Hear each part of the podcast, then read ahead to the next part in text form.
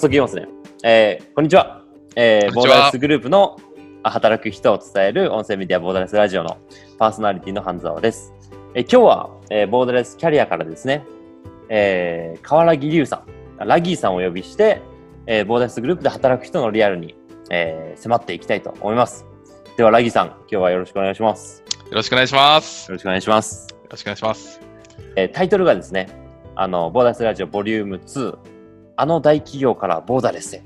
やりがい1万倍のシートということで、今日はですね、あのー、お伝えしていきたいと思います。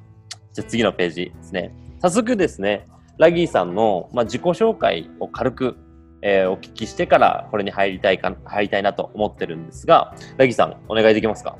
はい。はい。ありがとうございます。えー、ボーダレスキャリアで副社長をしてます、河原木と申します。で、あの、河原木という名字から取って、下の部分だけですね、取って、えっと、ラギーと、えっと、みんなから、えっと、呼ばれています。そういう経緯だったんですね。そうですね。実は、あの、下の名前がものすごい珍しくてですね。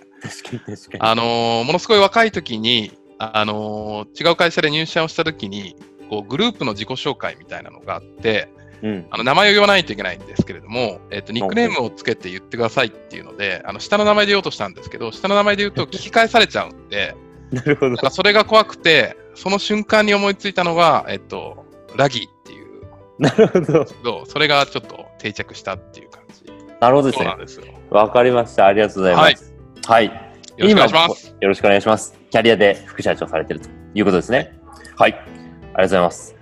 じゃあ早速、えっ、ー、と、ラギーさんの、まあ、入社するまでの背景っていうことで、えっ、ー、と、お聞きしていきたいんですけれども、まあ、今回ですね、あの、タイタイムラインっていうんですか、これなんなんていうんですか、略歴というか、実はお聞きしてて、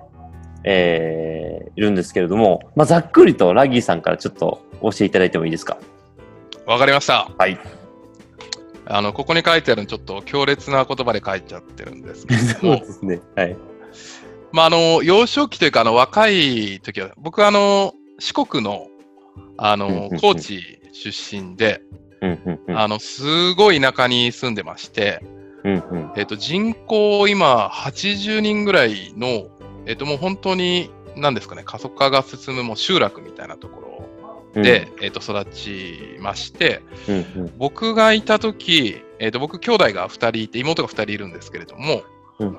あの僕が小学校、中学校ぐらいだった時に、その集落で子供は6人しかいなくて、え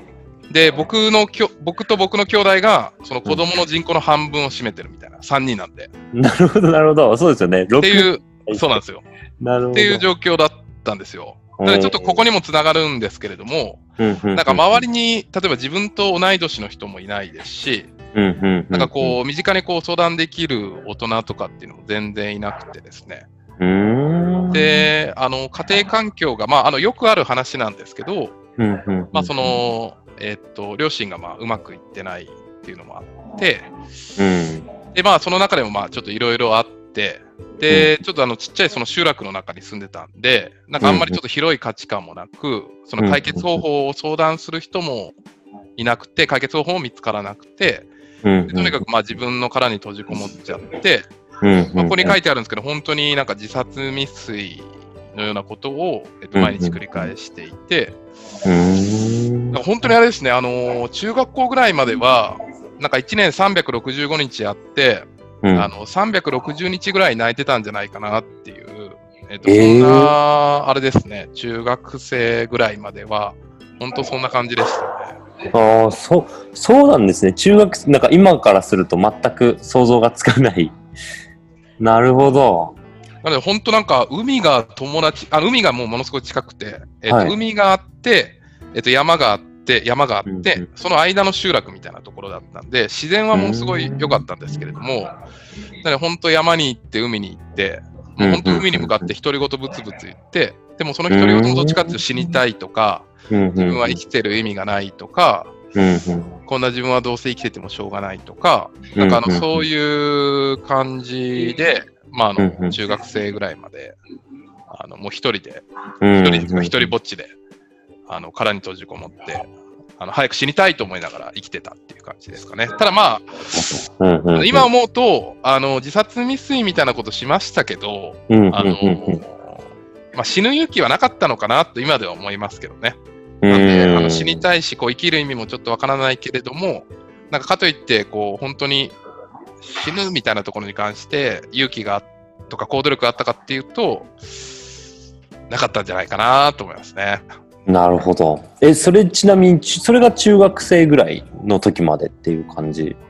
あ、そうです、そうです、そうです。なるほど、なるほど。そういうことですね。なんか、あの、僕も事前に、ラギーさんのあの、ブログあブログというか、プロフィールですよね。フォーダレスグループのウェブサイトにある、えー、プロフィール読ませていただいたときに、なんかこう、書かれてる言葉がすごい、なんか、飛び降り、飛び降りて両足が骨折して、で、その後、あの、伝染病とかなんかホームレスとか、火事、火事にやって死ぬ乗ったりとかいろいろ考え、書いてあったんで、ちょっと頭がついてくるのが必死で、最終的に強制送還って書いてあるしみたいな、なんか、どこからそのなんか来たんだろうなってところが気になってたんですけど、でもそれは、なんか、あれですか？その時の経験とかと繋がってるんですか？そうですね。えっ、ー、と、まあ、中学生ぐらいまでその、本当にど田舎で、えっ、ー、と、過ごして、うん、で、高校はちょっと町に行ったんですよね。で、えっ、ー、と、うん、ちょっと家族とも離れて住めるところがあったので、住んで、まあ、まさにあの、高校デビューじゃないですけど、あのちょっとなんですかね、やんちゃなお友達とかができたりとかして、うん、なんか本当に、まあ、髪の毛染めたりとか、まあ、その程度ですけど、なんかそういう感じで、あの、高校生活を過ごしてたんですが、まあ、これも今思うとっていうか、まあ、当時も思ってたんですけど、なんか空っぽだったんですよね、それでも。なんかこう、みんなが好きな音楽が好きとか、なんかとりあえずこう、なんですかね、バカなこと言って、あの、なんか本当に表面上の友達って呼べる人がとりあえずいるみたいな感じで、でさっきあの、半田さんが言ってた、その、飛び降りたみたいなのは 高校生の時で、あ、そっかそっかそっか。えっ、と、4階建てぐらいのところから飛んだんですけど、うんうん、たまたまなんかあのー、高いですよね、えー、そうですねボ。ボールかなんかで遊んでて、ボールが屋上に引っかかったんですよね。で、まあ、あの、今だとそんなことしたら絶対、今でもっていうか、その時もしちゃダメなんですけど、もうそれをとにかく取りに行かないといけなくて、